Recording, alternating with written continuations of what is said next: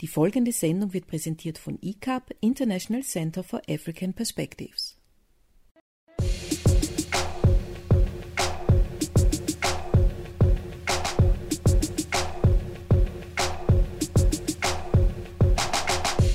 Die heutige Sendung von Radio ICAP in Zusammenarbeit mit The Global Player, dem Medium für Würde, Gerechtigkeit und Demokratie, steht wieder einmal im Zeichen der Literatur.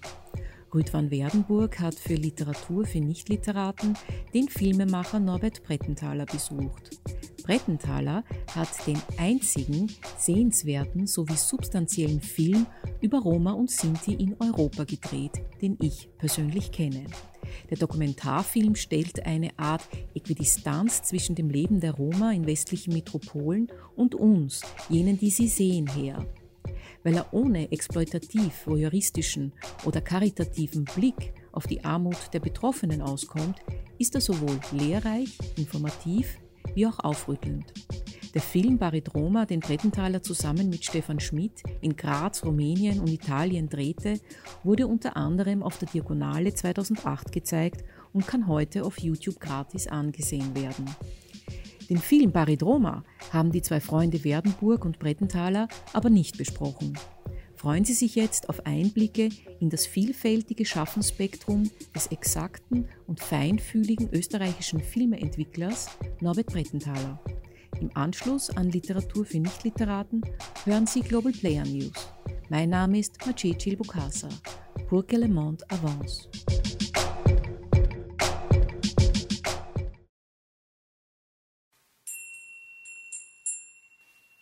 Literatur für Nichtliteraten.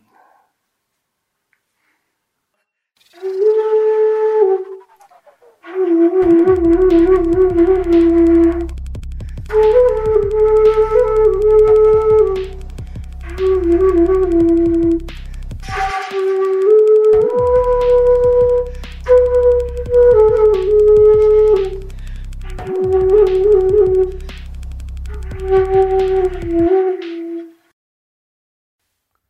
Prettenthaler,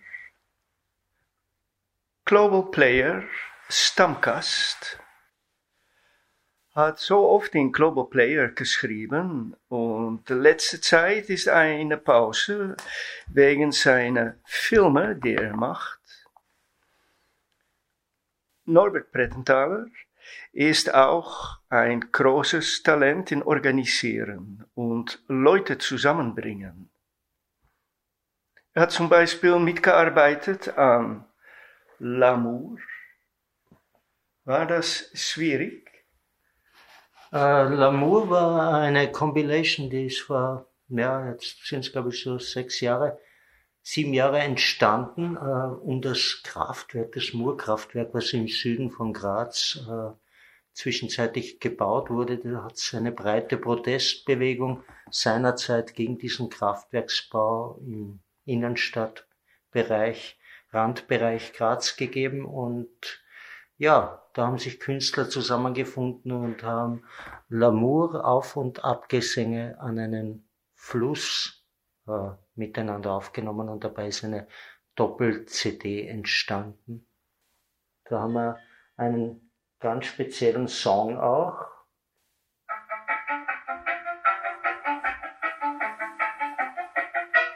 heißt auch L'amour.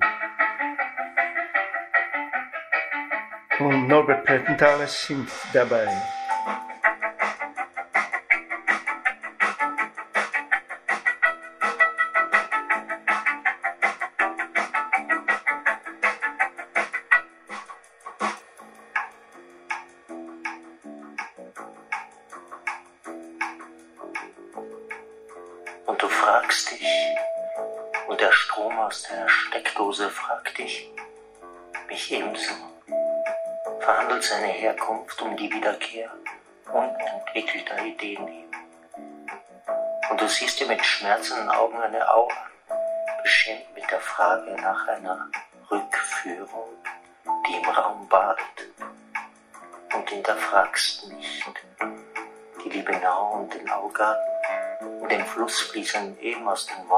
Heraus erwachsen geworden zu sein.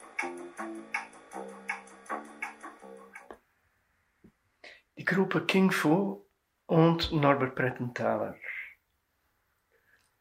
Ja, das ist auch schon Jahre her, dass wir das gemacht haben. Das war eine CD-Compilation, äh, ja, die wir damals hier in Graz organisiert haben. Und da war ein sehr spannendes Projekt, ist auch von den Grünen mitgetragen worden und ja, leider ein bisschen in der Vergessenheit versunken. Jetzt haben wir das Kraftwerk, es schaut gar nicht so schlimm aus, äh, wie erwartet. Und man gewöhnt sich langsam an gewisse Stauzonen wie im Leben. Du hast auch den Film Flusswinde gemacht, ne? Ja, 2005 äh, hat es eine Idee gegeben, für den stärischen Herbst etwas zu machen zum Thema Stadt und die Budgets waren damals aber schon alle vergeben und ich habe mich dann entschlossen, einen Film zum Thema Land zu machen und äh, den Flussverlauf der Mur äh, von der Mündung bis zur Grenze in drei Episoden zu erzählen. Ja. Das war ein bisschen eine Versuchung mit 2000 Euro einen äh, ja, Film noir, einen Episodenfilm irgendwie zu drehen mit Schauspielern, die alle zwei Tage äh, verschenkt haben. Und ja, wir haben da eigentlich fast auf Zero-Budget-Basis da so einen Videoschwarz-Weiß-Film äh, erzeugt, der dann doch im Rahmen des stärischen Herbstes uraufgeführt wurde. Texte über Wasser gibt es? Ja, ich habe damals, äh, ja, da ist der Rüd van Werdenburg an mich herangetreten und hat äh, mich damals äh, zu meinen Filmen und Videoarbeiten irgendwie auch gefragt, ob ich nicht einen Text für die Wien-Zeile schreiben könnte. Und ja, da ich auch zehn Jahre in Wien lebte, äh, im 16. Bezirk und der Wienfluss auch ein Begriff war und ich mich mit dem Thema Wasser intensiver auseinandergesetzt habe, äh, habe ich dann diesen Text für die Wien-Zeile verfasst, den ich jetzt lesen darf. Der erste Engel kam und sagte, ich kämpfte doch, ging dieser Kampf verloren. Ich sprang gegen Maschinen, ich weinte um die Bäume, ich sprang mit einem Schrei gegen Bagger und sie hetzten Hunde auf mich. Sie konnten mir kein Grab geben, sie bedrohten uns. Sie bedrohten ihre Nachbarn, sie machten sich strafrechtlich schuldig und niemand erhob Anklage. Ihre zähnefletschenden Hunde kamen nahe vor unser Gesicht und überall gebrochene Bäume. Sie verneinten den letztendlich größten Lachsfisch der Welt, der in diesem Fluss lebt. Sie schütteten den Damm weit höher als vorgesehen, doppelt so hoch. Sie drohten mit Enteignung nach einem Gesetz, das längst überholt, und sie drohten mit gesetzlichen Maßnahmen und einem fadenscheinigen öffentlichen Interesse. Niemals sprachen sie über alternative Energiequellen und Rückverbauungsrichtlinien der Europäischen Gemeinschaft. Sie sprachen nicht über Naturschutzmaßnahmen und Aurückzugsgebiete. Sie sprachen nicht aber die Biber und die Vogelnistplätze. Sie schürten Ängste um Atomenergie und protzten mit Freizeitparks und Hundebadewiesen. Sie sprachen von Kulturland und Ersatzmaßnahmen und schickten bei der ersten Gelegenheit die Polizei, die nichts Besseres zu tun hatte, als eine Versammlung von nur fünf Personen abzustrafen. Sie versuchten die unabhängige Presse zu kaufen, sie verkauften die Seele der Landschaft, sie rechneten Landschaft zu ihrem Einkommen hinzu. Sie gingen auf junge Frauen los wie Bestien, wo bleibt die Entschuldigung. Sie lachten zynisch über vollendete Tatsachen und ihre widerrechtlichen Rodungen, die sie die angestammten Bauern gegenüber erpresserisch durchsetzen ließen. Sie funktionierten wie Baumaschinen und Sklaven zugleich. Jeder hatte sich den Lobbyisten zu fügen, er wurde gekauft oder fertig gemacht, die Masse der Hörigen schaute weg. Sie dachten doch an Strom und nicht an Strömung. Die Haltung eines einsamen Engels vor den fletschenden Zähnen der Hunde in Gössendorfs Wüstenlandschaft macht uns betroffen. David hatte Goliath mit einem Steinwurf erledigt. Wir sind viele und ich höre den Löwen aus Narnia brüllen und weiß, dass eine Woge der Wahrheit über die Lügen kommen wird. Der Mammon wird und muss fallen. Der zweite Engel kam und sprach wie der erste Engel. Auch ich habe Physik studiert wie dein Vater. Und ich kenne den Gebirgsfluss im obersten Tal der Alpen, den frei fließenden, und ich kenne das Meer. Ich bin mit Delfinen geschwommen. Ich habe die Freiheit der Natur geschmeckt und weiß, dass das Paradies Gottes hier auf Erden in den letzten Zügen liegt, sichtbar. Ich habe die Ölpest in Neuseeland gesehen und mit den toten Walen geweint. Ich bin hier am Fluss gesessen und habe die Wellen genossen, den kühlen Luftzug, ich habe das Bioklima mitten in der Stadt genossen und habe barfuß das Birschen flussaufwärts gelernt. Ich habe die verwurzelten Verstecke der Liebenden gefunden und habe mich selbst in die Wasserstände und Farben verliebt. Ich habe hier Antworten wie die frühen Christen erfahren und war Gott näher. Dann kamen die Lügen, die mich aus der Welle trieben. Sie kamen mit fadenscheinigsten Argumenten, ihre Begradigungen und wollten das Natürlichste zum Event stilisieren. Sie glauben, dass sie alles kaufen können. Sie sind in einem großen Irrtum. Sie wissen um die Wahrheit, doch ihre Kapitalinteressen versuchen die Wahrheit zu verschleiern, sind nicht unmittelbar um Nachhaltigkeit bemüht. Sie können die Flusswinde der Gezeitenbreiten nicht lesen. Sie lachen zynisch über die Gutachten und Studien der Umweltfreunde. Sie tun so, als ob sie keinen Umweltschutz kennen würden. Sie benutzen und bezahlen die Medien und wollen der Stadt den schönsten Naturraum rauben. Sie wollen 8000 Bäume fällen und sprechen von Ersatzmaßnahmen. Sie sind Bestandteil des ökologischen globalen Raubbaus. Sie spielen global Player. Sie propagieren einen Strom, Mehrverbrauch anstatt endlich zu sparen. Weniger ist mehr. Sie haben unsere Lieder nicht gehört. Sie haben die Auf- und Abgesänge an einem Fluss nicht verstanden, ja ignoriert. Sie glauben, dass eine Stadt zur Eventzone entarten muss. Sie sehen selbst die Ufer des Flusses als Geschäft. Sie haben es bis heute verabsäumt, die Kirschen in der Stadt zu essen und dem Hurchen einen Namen zu geben. Sie haben ihm ein Lied komponiert. Sie kennen es nicht. Sie können nicht tanzen. Sie können keine lebendige, meandrierende Freude zeigen. Sie wollen nicht leben, sie wissen nicht, dass sie Leben vernichten. Sie sind unwissend. Sie sehen noch nicht, was auf sie in den Stauräumen zukommt und das mitten in der Stadt. Wir werden täglich mehr und mehr. Wir sind mehr als eine Bewegung, wir sind viele, wir sind da. Wir sehen eure Gagen und schämen uns mit euch nicht.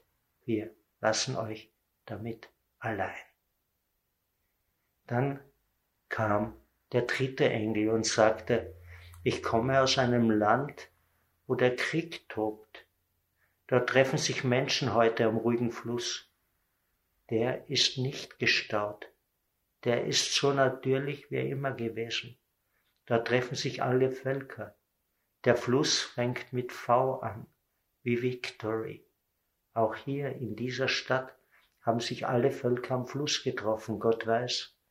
Die Synagoge steht am Fluss und weiß, man muss sich vor den fließenden Wassern des Lebens verneigen und hatte hier keinen Krieg.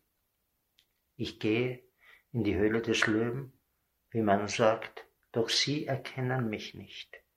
Gottes Wahrheit sagt, man muss seinen Feind kennen um etwas zu erreichen. Ich habe die Gelegenheit, sämtliche Unterlagen des Für und Wider zu studieren und werde mich den göttlichen Idealen und der Wahrheit verpflichten. Ich werde zum rechten Zeitpunkt den Knoten durchschlagen, um noch klüger als die Schlangen ihren Lügenballast zu einem Ende zu bringen. Der Kapitalismus muss den Idealen einer neuen Ethik weichen, einem solidarischen Miteinander, und wir werden euch daran erinnern. Das ist unsere Aufgabe. Wer Ohren hat, der höre. Ich habe Erinnerung an den friedfertig fließenden Fluss, bevor der Krieg kam. Und ich sehe ein friedfertiges Miteinander heute beim Fluss. Ich weiß um die Grausamkeiten der Baumeister. Ich habe schon vieles gesehen, bin beschämt. Die Zeit wird kommen, wenn sich die Hoffnung einlöst. Das war Engel für das Wasser von Norbert Prettenthaler. Sie haben auch als DJ gearbeitet. Naja, das ist, das ist schon lange her. Das war in den 80er Jahren, wo ich mein Studium äh, mit Musik, mit klassischen Vinyl äh, finanzieren durfte. Ja. In Engel für das Wasser steht, Sie können nicht tanzen. Ja. Körpersprache? Naja, wenn man, wenn man Politiker anschaut, äh, dann stelle ich mir manchmal äh, bei so einer äh, Wahlrunde die einzelnen Kandidaten als Tänzer vor und, und, und, und stelle mir ihre, ihre Bewegungsmuster einfach vor und äh, ja, muss dann meistens etwas schmunzeln, weil ich doch über weite Strecken äh, wenig, wenig Bewegungsmuster ausmachen kann. Äh, bei der letzten Legislaturperiode, wo die Freiheitlich in der Regierung war, hat man oft den Zeigefinger gesehen. Äh, Werner Kogler ist da ein bisschen äh, Rollmops-artiger unterwegs. Äh, der, der wirkt wenigstens cool in allem, wie er es tut und was er tut. Da wirkt er für mich äh, sicher und gelassen. Äh, bei, bei allen anderen ich sehe eher Krampfmuster, die da hm, ja, Scientology-mäßiger irgendwie oder neolinguistisch programmiert, äh, mit ihnen äh, ja, Körpersprache ist fast das falsche Wort, äh, ja, sehr statische Musterlandschaften ausprägen. Aber Sie können es lesen. Naja, ich bin selbst, ich tanze gern, habe gerade einen Film über einen äh, orientalischen Tanzlehrer machen dürfen, habe insgesamt, glaube ich, drei Filme zum Thema Tanz gemacht. Einen mit der Liz King, die seinerzeit seinerseits in Wien das Schwanensee Remix an der Volksoper Wien äh, choreografiert hat und so weiter, über Puto-Tanz noch. Also ich traue mir schon zu, äh, ähm, etwas, etwas zu erkennen. Ja. Und wenn man so nächtelang Leute sieht tanzen und auch ein bisschen kann beeinflussen, hat das viel mit dem Fluss vom Wasser zu tun? Naja, der Mensch besteht ja selbst aus 80 Prozent Wasser, H2O. Äh, und da ich selbst gern tanze und in Bewegung bin, äh, ja, sehe mich äh, auch als fließendes Prinzip. Pantarei, alles fließt, wir, wir fließen mit oder wir sind, wir sind im Fluss und wir können, wir können Stauräume, Tümpel, wir können alles erzeugen, aber wir können auch in Bewegung zueinander bleiben. Ja. Und in Irland waren sie auch und da gibt es ein bisschen mehr Wasser, glaube ich, als in Graz. Ja, je nachdem, äh, von welcher Seite man es betrachtet oder von welcher Himmelsrichtung.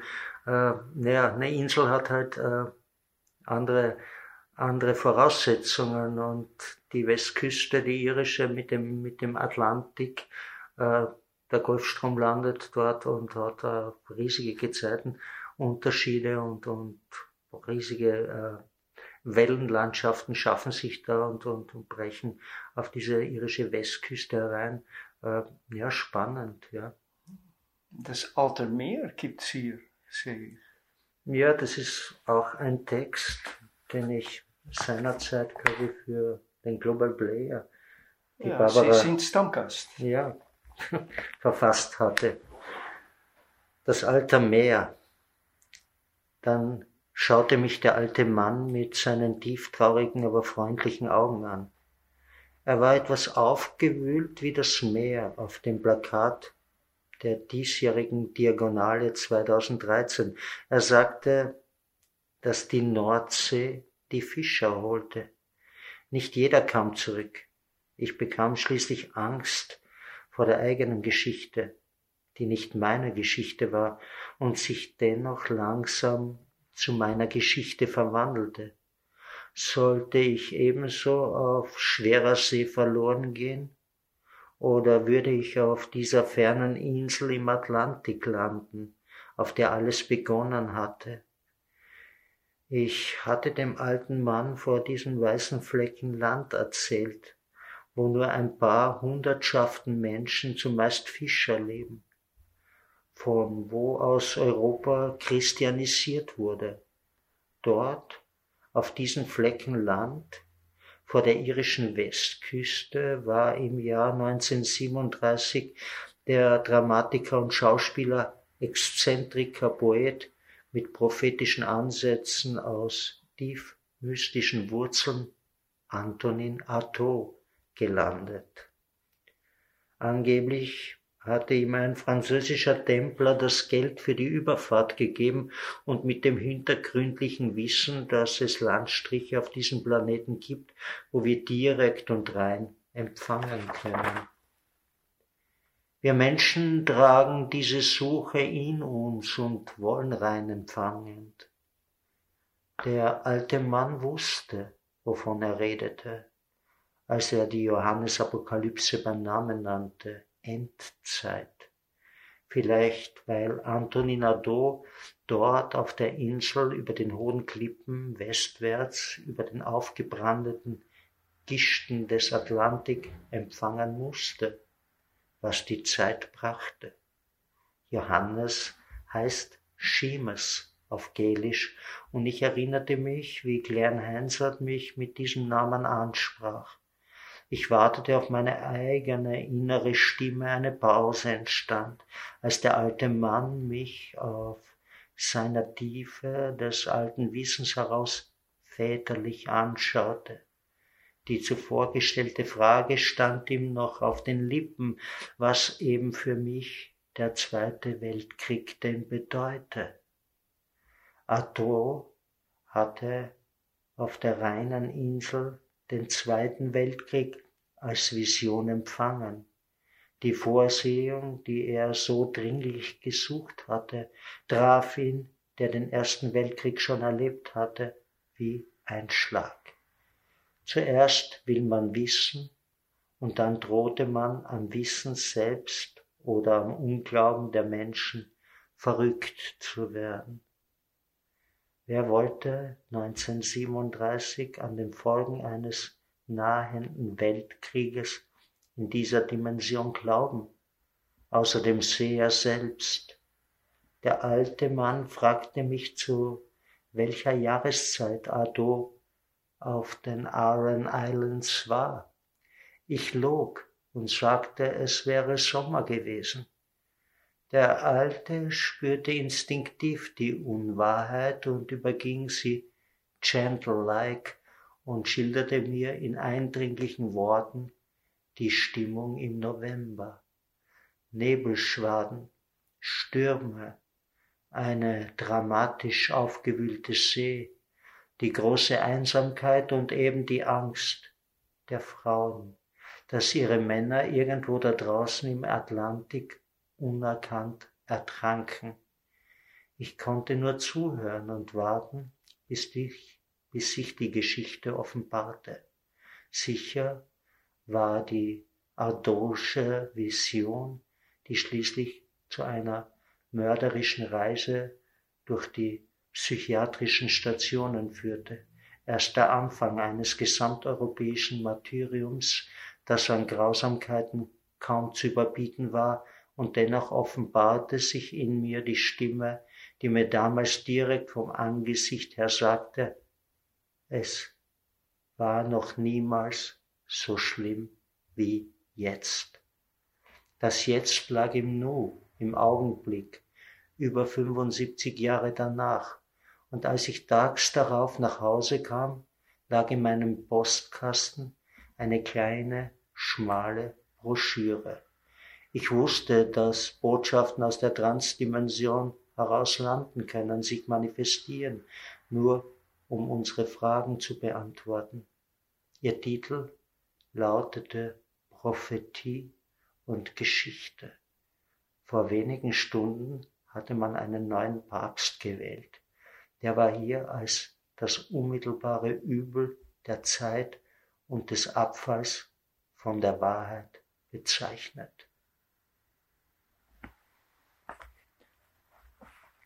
Geschichte im Sinne von History und ganz aktuelle Ereignisse.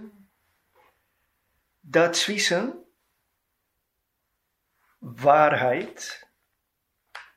Man spürt immer, dass Norbert Prettenthaler auch ähm, für Justiz gearbeitet hat. Ne?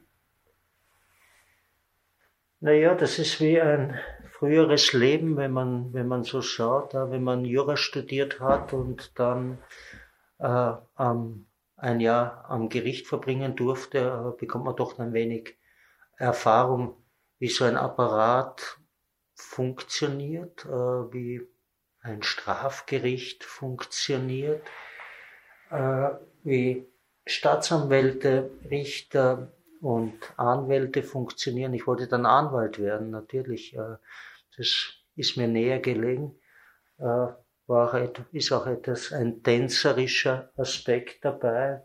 Man bildet sich zunächst ein, dass man dann als Anwalt natürlich äh, etwas beweglicher sein kann und das ist auch richtig. Habe mit der Anwaltsausbildung begonnen und habe es aber dann nach einem Dreivierteljahr wieder sein lassen. Äh, ja, es hat da viele Gründe gegeben. Einer der Gründe war, dass mir dieser Job eigentlich zu geldlastig erschien damals, ja. Und bin zum Film übergewechselt. Ja, und vergessen wir nicht äh, Literatur. In ihrer Kolumns, in ihrer Geschichte dürfen wir immer mitgenießen von diesem Wahrheitskompass, das noch immer wirkt. Naja, Wahrheit. Es gibt, es gibt viele Wahrheiten, wahrscheinlich so viele Wahrheiten wie Menschen, ja. Und man hat natürlich äh, aufgrund seiner Ausbildung, sage ich mal, äh, ein eigenes Gerechtigkeitsempfinden, ja. Und das kommt man natürlich äh, beim Schreiben von Kolumnen auch zugute, gell? dieses Vorwissen oder ein Wissen um Menschenrechte, ein Wissen um Asylgesetze, ein Wissen um Grundrechte, um Verfassungsrechte, um ja, die menschlichen Aspekte, die eigentlich äh, ja, gesetzlich klar ausformuliert sind und sehr oft übersehen, vergessen oder ignoriert werden. Ja. Zum ja. Beispiel Schlepperei. Ja, das, da geht es eigentlich in diesem, in diesem Artikel, der für We the People geschrieben wurde. Äh, damals hat es eine breite Protestbewegung um Flüchtlinge in Wien gegeben. Äh, ja, und den Begriff des Schleppens, Schlepperei. Ein gelber Engel hatte mich abgeschleppt, als ich mit dem Wagen über die Böschung gestürzt war. Ein gelber Engel hatte mir das Schloss des Motorrades geknackt, um mich wieder fahrfähig zu machen. Die ÖMTC-Bahnenhilfe fühlt sich nicht unmittelbar unter Schlepperverdacht gestellt, obwohl niemand genau weiß, was in PKWs und LKWs alles mit verschleppt wird. Schleppen hat oft mit Verarschen zu tun und Abschleppen im Volksjargon heißt wieder völlig etwas anderes. Eine volljährige Frau aus der Landdisco oder vom Ball abzuschleppen, ist völlig straffrei. Die Art von Schlepperei ist vielmehr sogar wechselseitig geschlechtsfähig geworden. Mit Hilfestellung hat das zumeist wenig zu tun. Oft passiert die wechselseitige Abschlepperei unter Alkohol- und Drogeneinfluss und wird als Kavaliersdelikt oder One-Night-Stand betrachtet. Wenn es sich jedoch um einen Flüchtling handelt, der gezwungen ist, seine Heimat zu verlassen, löst selbst das Abschleppen in die eigene Wohnung etwas kaum zu glauben Verbrecherisches aus. Das Einschleppen hat eher mit Seuchen und Krankheitserregern zu tun als mit hilfesuchenden Menschen. Quarantäne betrifft Ballungszonen wie Asylheime, wo Menschen zur Feststellung angehalten werden. Man geht beim Ein- oder Anschleppen grundsätzlich von etwas Negativem aus. Der Menschenhandelsvorwurf bei einer Kebab-Gegenleistung oder einer Übernachtung für mehrere Tage hat im Angesicht der Abschleppereien ins Rotlichtmilieu nahezu absurden Charakter. Die Warenschlepper, Menschenhändler, Schmuggler sind wahrlich keine gelben Engel. Sie sind auf ihren eigenen Vorteil aus und machen Geldleistungen zum Motiv für oftmals lebensgefährliche Grenzübertritte. Diese Menschenschleuser setzen sich zumeist kaum in die Öffentlichkeit und demonstrieren offen für eine menschlichere Asylpolitik. Dass Flüchtlinge solche Personen kennengelernt haben und auch kennen, ist im Angesicht der Geschäftigkeit solcher Handelsagenten, der zumeist Unmenschlichkeit nur anzunehmen, wie Drogenhändler sich ebenso an Flüchtlinge heranmachen. Da schleppt man sich daher und kann unverzüglich sämtliche aktivistischen und aktiven Mitarbeiter von NGOs eine aktive Hilfestellung unterstellen und somit in den Verdacht einer schlepperischen Tätigkeit drängen. Man fühlt sich dabei etwas geschleppt, zumal man ja im Sinne einer menschenrechtlicheren und karitativeren Haltung von einem ursprünglich legistischen Schutzgedanken des Menschen ausgegangen war, um ihn gerade vor solchen Übergriffen zu schützen. Asylverfahren werden zumeist über mehrere Staaten herangeschleppt und kosten bereits im Vorfeld mehrere tausend Euro, die ja hierzulande kaum greifbar sind. Vom Verschleppen gar nicht zu reden. Man braucht also nur einen Verdacht zu erzeugen, um den Protestierenden vor Gericht zu schleppen, um wie in den letzten schleppenden Verfahrensmeilen eine Entscheidungsunfähigkeit mit anhängender Geringfügigkeit festzustellen. Woher solche Entscheidungsfindungsversuchungen eingeschleppt wurden, will man selten zugeben. Man stürzt sich wieder mal ins Gesetz, wo als wolle man einen Elfmeter schinden und in der Zwischenzeit führte der Mondtod Regie. Es gibt Grenzen, aber Wasser geht weiter. Da ist ein Film im Kommen, wo Venedig eine wichtige Rolle spielt. Ja, ich bin fünf Jahre am Arbeiten an einem ja, Kunstdokumentarfilm, wenn man so will, ja, über einen, über einen Künstler, der am selben Tag geboren ist wie Leonardo da Vinci und als äh, Novo Vinci, als, als, ja, als Vinci der Jetztzeit hm, irgendwie äh, an mich herangetragen wurde, ja, und von einem Handwerker, der mit ihm arbeitet, ja. Und ich habe mich dann auf den Weg gemacht nach Venedig und habe dann äh, den Menschen dahinter kennengelernt, einen Deutschen, der an der Lagune von Venedig lebt, Werner Bäumler. Und dieser Mann äh, hat ein unglaubliches Övre an Kunst um sich herum angesammelt. Ja.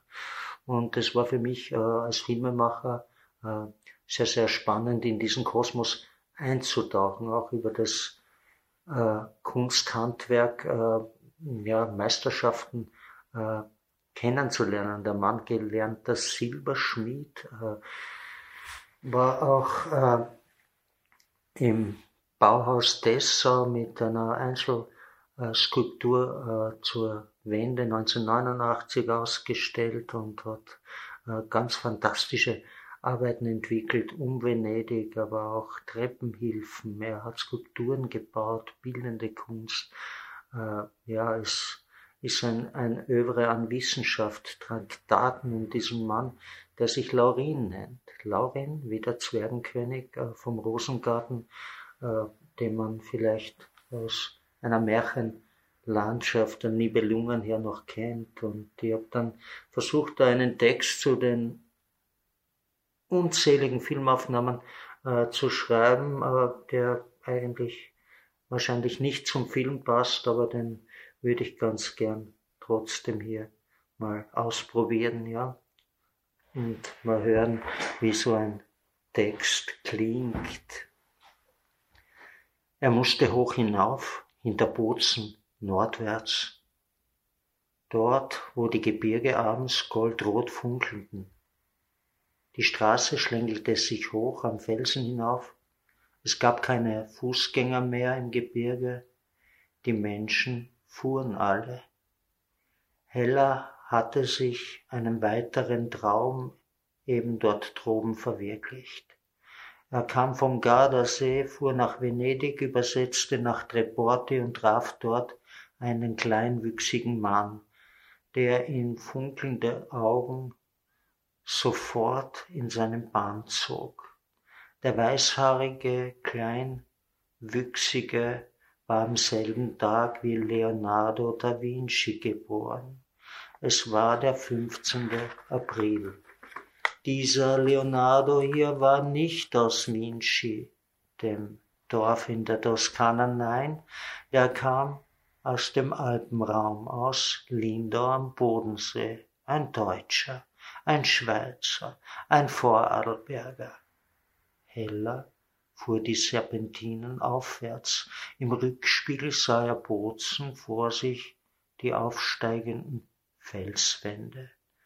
Er traf diesen Leonardo der Jetztzeit nicht zufällig. Es war Bestimmung, eine visionäre, prophetische Bestimmung, etwas an die nächste Generation weiterzugeben an die Kinder der Welt, die Kinder gebliebenen und die noch nicht geborenen. Es waren diese wachen Augen, diese kreativen, funkelnden, die Heller übernahm und ein warmes Deutsch, das der Deutsche sprach. Sie waren in seinem Strandhaus gelandet. Der Blick auf Torcello, den alten Venedig. Sie waren von der Biennale rückwärts gekehrt, etwas überladen und mit den vielen Fragen im Kopf, wohin sich die Kunst bewegt. Heller war ebenso wie der kleine weißhaarige Mann der Meinung, dass Kunst bei aller Freiheit doch etwas mit Verantwortung zu tun habe und vieles dieser Kunstwerke, die Sie gerade gesehen hatten, sich mit dem Verborgenen in der Kunst abwechseln sollte. Das Verborgene sollte aus dem Schatten hervortreten, aber zunächst stellte sich die Frage, wo dieser Schatten begann. Das Strandhaus hatte seine eigene Geographie und glich einem Museum, in das das Atelier des Künstlers integriert war. Da standen sie nun, und alles, was Heller sah, hatte spielerischen Ausdruck und Charakter, der war für die Ewigkeit bestimmt, das war zu spüren. Dazu brauchte Heller kein Kunstsachverständnis. Diese geballte Sammlung drängte sich förmlich von sich aus auf und hatte seinen Vektor längst schon als Bestimmung dorthin gesetzt, wohin Heller jetzt unterwegs war. Im Kopf hatte Heller alles aufgelistet. Spiele, Bilder, Zeichnungen, Skulpturen, Skizzenbücher, Fotografien, Filme und technische Traktate. Das alles hatte er bei sich, als er den Flanken des Berges entlang fuhr.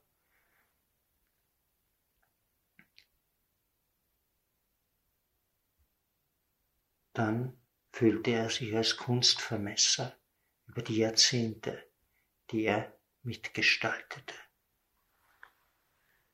So, das war der Prolog von einem Text, der nun fast ein bisschen literarisch daherkommt, äh, zum Film wahrscheinlich in dieser Form und Phase äh, nicht so wirklich passt. Es gibt dann noch mehrere Kapitel, aber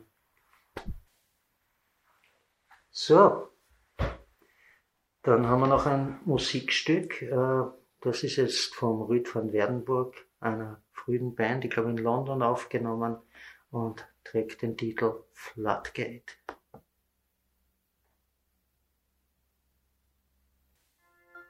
So, jetzt geht's. Norbert Prettenthaler, Stammgast, Global Player. Dankeschön. Thank you very much. Ja, danke auch für die Einladung. Oh,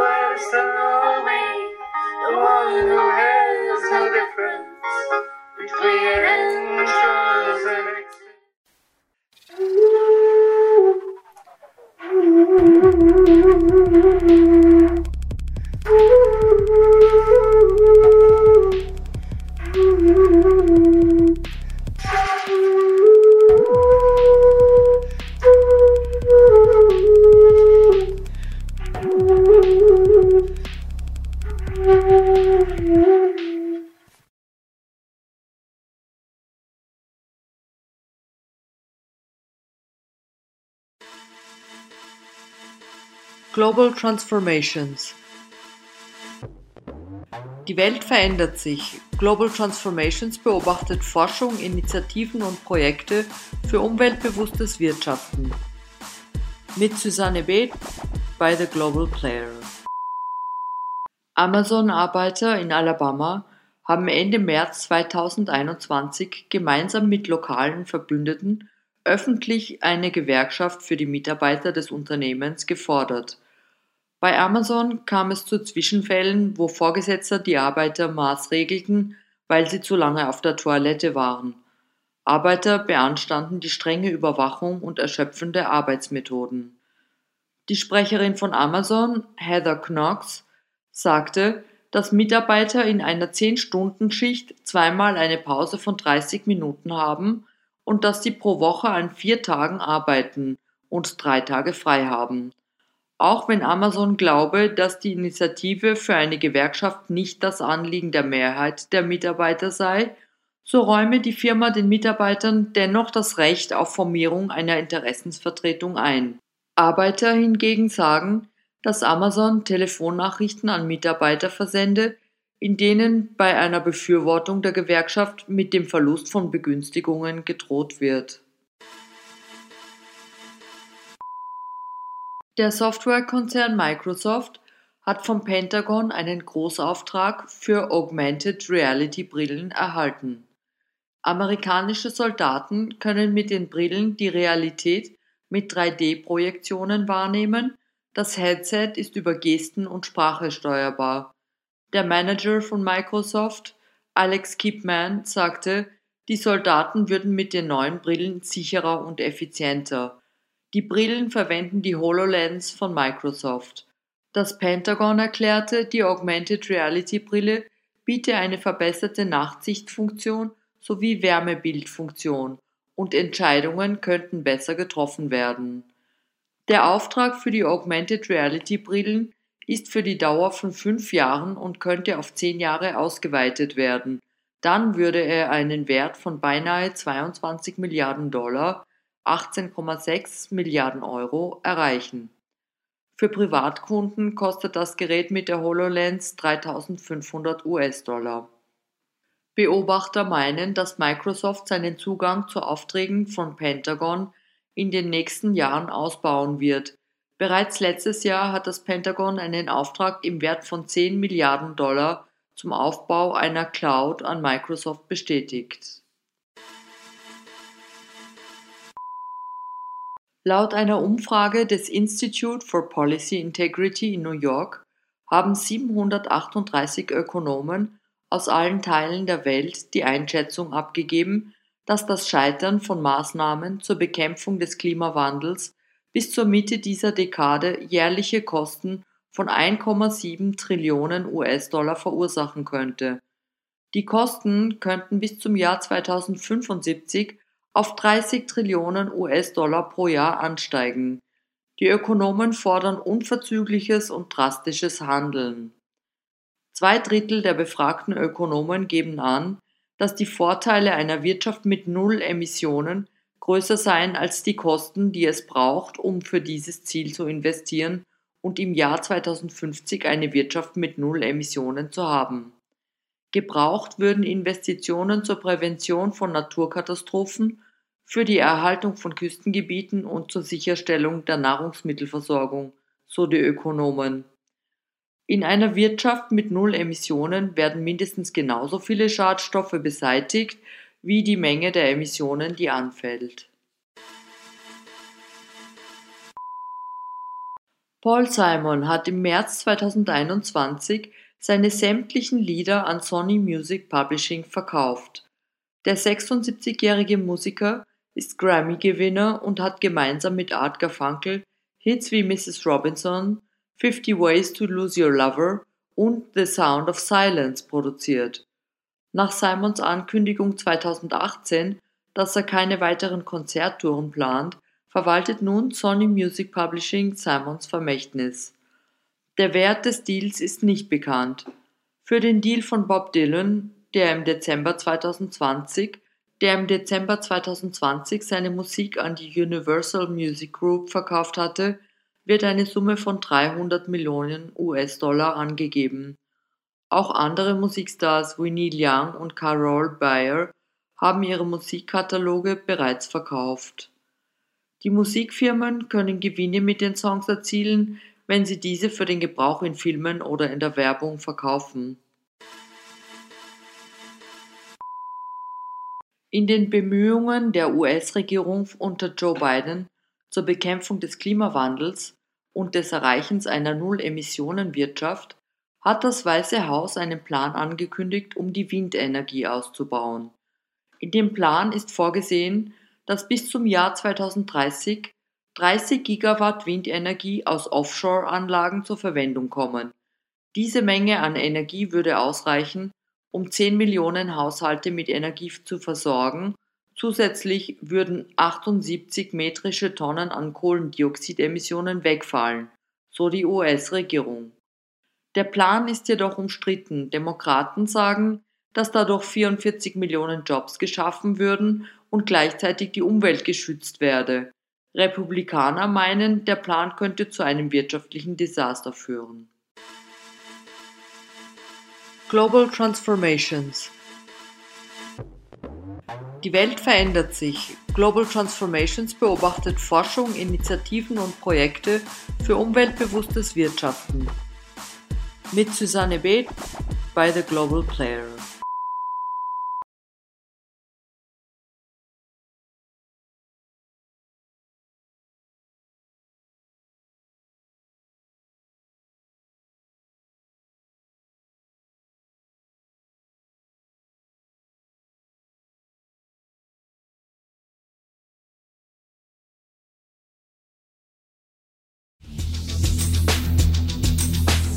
We the People Kurznachrichten. Wir bringen euch News über die globalen Sozialbewegungen mit Birgit Werdl von The Global Player.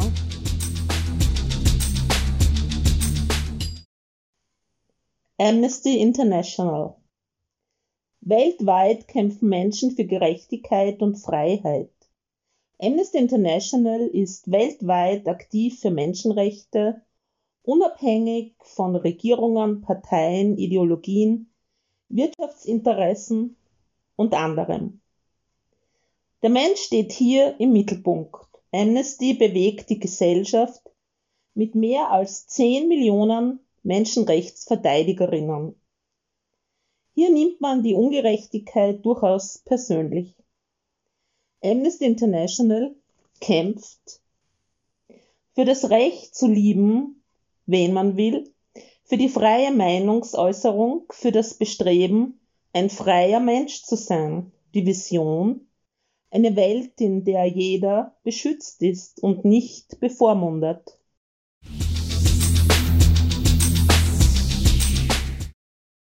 Wie begann es? 1961 Zwei Portugiesen werden inhaftiert, weil sie sich in der Öffentlichkeit auf die Freiheit zugeprostet haben. Cheers! In England registrierte ein brillanter Rechtsanwalt Peter Pennenson diesen Zwischenfall, rief in der Tageszeitung The Observer die Leserinnen dazu auf, Briefe an die Regierungen zu schreiben, um die Freilassung der Gefangenen zu erwirken. Ein weiteres Blitzlicht 1972 beginnt die Organisation, ein weltweites Folterverbot durchzusetzen. Zwölf Jahre später beschließen die Vereinten Nationen die Anti-Folter-Konvention. Dafür erhielt Amnesty International den Friedensnobelpreis. Immer neue Herausforderungen kommen auf die Aktivistinnen zu. Von Vorarlberg bis Wien gibt es Amnesty-Gruppen in ihrer Nähe. Machen Sie bei einem Netzwerk mit oder gründen Sie ein eigenes. Hier freut man sich über Ihre Selbstverantwortung. Auch sind Spenden immer willkommen. Die Wiener Adresse von Amnesty. Lerchenfelder Gürtel 43 4 3 1160 Wien. Mehr Informationen finden Sie im Internet. Menschenrechte sind unteilbar und gelten für jeden Menschen auf dieser Erde. We the People Kurznachrichten. Wir bringen euch News über die globalen Sozialbewegungen mit Birgit Werdl von The Global Player.